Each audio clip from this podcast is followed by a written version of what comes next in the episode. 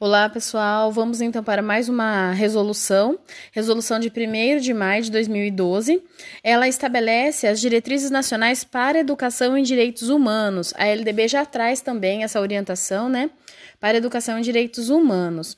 Artigo 1. A presente resolução estabelece as diretrizes nacionais para educação em direitos humanos a serem observadas pelos sistemas de ensino e suas instituições. Todos os estabelecimentos de ensino da educação infantil até o ensino superior, nós temos que pensar na educação em direitos humanos, certo? De alguma forma, em, alguma, em algum evento, algum trabalho, enfim, no currículo transversal, tá? Artigo 2. A educação em direitos humanos um dos eixos fundamentais do direito à educação refere-se ao uso de concepções e práticas educativas fundadas nos direitos humanos e em seus processos de promoção, proteção, defesa e aplicação na vida cotidiana e cidadã de sujeitos de direitos e de responsabilidades individuais e coletivas. Parágrafo 1. Os direitos humanos internacionalmente reconhecidos com, como um único conjunto de direitos civis, políticos, sociais, econômicos, culturais e ambientais, sejam eles individuais, coletivos, transindividuais ou difusos, referem-se à necessidade de igualdade e de defesa da dignidade humana. Parágrafo 2. Aos sistemas de ensino e suas instituições cabe a efetivação da educação em direitos humanos,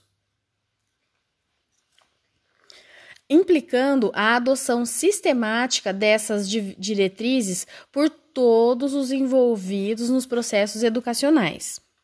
Artigo 3.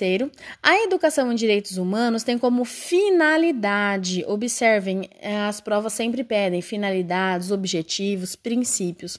Então, a educação em direitos humanos tem como finalidade promover a educação para a mudança e a transformação social.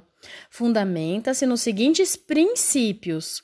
Então, nós temos princípios: dignidade humana, igualdade de direitos, reconhecimento e valorização das diferenças e das diversidades, laicidade do Estado, democracia na educação, transversalidade, vivência e globalidade e sustentabilidade socioambiental. Artigo 4 a educação em direitos humanos, como processo sistemático e multidimensional, orientador da formação integral dos sujeitos de direitos, articula-se com as seguintes dimensões. Então, aqui nós vamos ter as dimensões é, dos direitos humanos na educação. A apreensão de conhecimentos historicamente construídos sobre direitos humanos e a sua relação com os contextos internacional, nacional e local. A afirmação de valores, atitudes e práticas sociais que exercem e que expressam a cultura dos direitos humanos em todos os espaços da sociedade. Formação de uma consciência cidadã capaz de se fazer presente em níveis cognitivo, social, cultural e político. Desenvolvimento de processos metodológicos participativos e de construção coletiva utilizando linguagens e materiais didáticos contextualizados.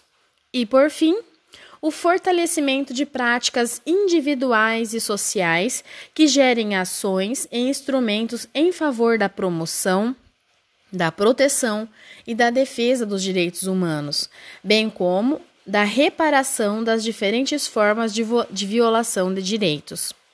Artigo 5 a educação em direitos humanos tem como objetivo central, prestem atenção, o objetivo central da educação em direitos humanos a formação para a vida e para a convivência no exercício do cotidiano dos direitos humanos como forma de vida e de organização social, política, econômica e cultural, nos níveis regionais, nacionais e planetário.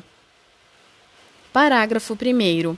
Este objetivo deverá orientar os sistemas de ensino em suas instituições no que se refere ao planejamento e ao desenvolvimento de ações de educação em direitos humanos, adequadas às necessidades, às características biopsicossociais e culturais dos diferentes sujeitos e seus contextos.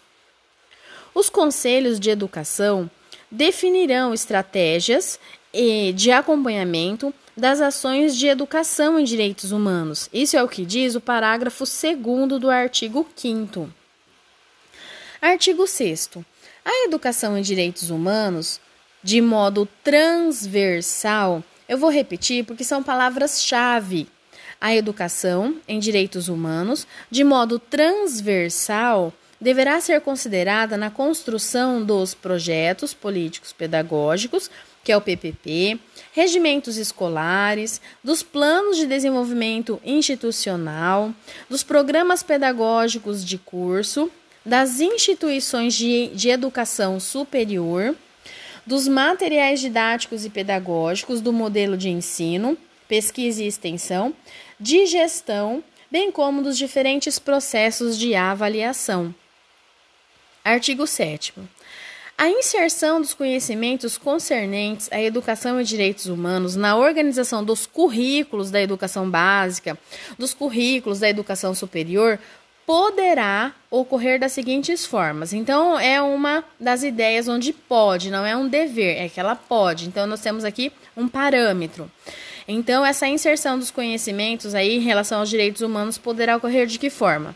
Pela transversalidade, por meio de temas relacionados aos direitos humanos e tratados inter interdisciplinarmente, como conteúdo específico de uma das disciplinas já existentes no currículo escolar de maneira mista, ou seja, combinando a transversalidade e a disciplinariedade. Parágrafo único do artigo 7. Outras formas de inserção da educação em direitos humanos poderão ainda ser admitidas na organização curricular das instituições educativas, desde que observadas as especificidades dos níveis e modalidades de educação nacional. Artigo 8. A educação em direitos humanos deverá orientar a formação inicial e continuada de todos os profissionais da educação, sendo componente curricular obrigatório nos cursos destinados a esses profissionais. Artigo 9. A educação em direitos humanos deverá estar presente na formação inicial e continuada de todos os profissionais das diferentes áreas do conhecimento. Artigo 10. Os sistemas de ensino e as instituições de pesquisa deverão fomentar e divulgar estudos e experiências bem-sucedidas realizados na área dos direitos humanos e da educação em direitos humanos. Artigo 11.